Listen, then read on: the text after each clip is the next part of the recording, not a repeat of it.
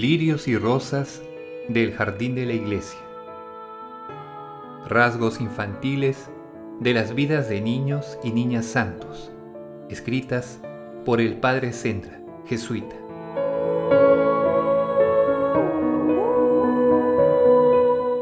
Son lirios y rosas del jardín de la iglesia, terreno siempre fecundo en flores de virtud y frutos de santidad. Son azucenas de pureza y rosas de caridad, violetas de modestia y siempre vivas de amor de Dios. Son sazonados frutos de arrepentimiento de los pecados y paciencia en los trabajos, de gloriosas victorias del respeto humano y heroicos triunfos del martirio.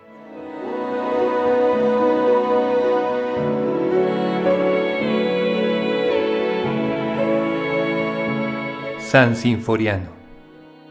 Hijo de padres cristianos, fue criado Sinforiano en buenas costumbres y temor de Dios. Y como era mancebo de buen ingenio y mucha gracia, fue siempre muy querido aún de los demás jóvenes gentiles. Celebraban estos un día una fiesta muy solemne a la diosa Cibeles, cuyo ídolo, llevado con gran pompa, era adorado por todo el pueblo menos por Sinforiano, que con pena de sus compañeros protestaba no poder en conciencia adorar lo que él veía no ser más que una estatua de metal. Llevado pronto ante el juez y preguntado por su fe, le contestó nuestro joven, Yo adoro al solo Dios verdadero, Creador del cielo y de la tierra, y a su Hijo Jesucristo, que se hizo hombre para redimirnos del pecado. No quiso oír más el juez. Antes, sin más preguntas, decretó que fuese decapitado con el hacha delante de todo el pueblo.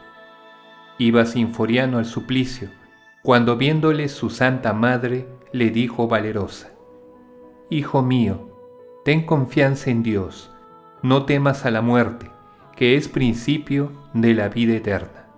Levanta tus ojos al cielo, donde te espera el buen Dios, y espera allí a tu madre que pronto te va a seguir.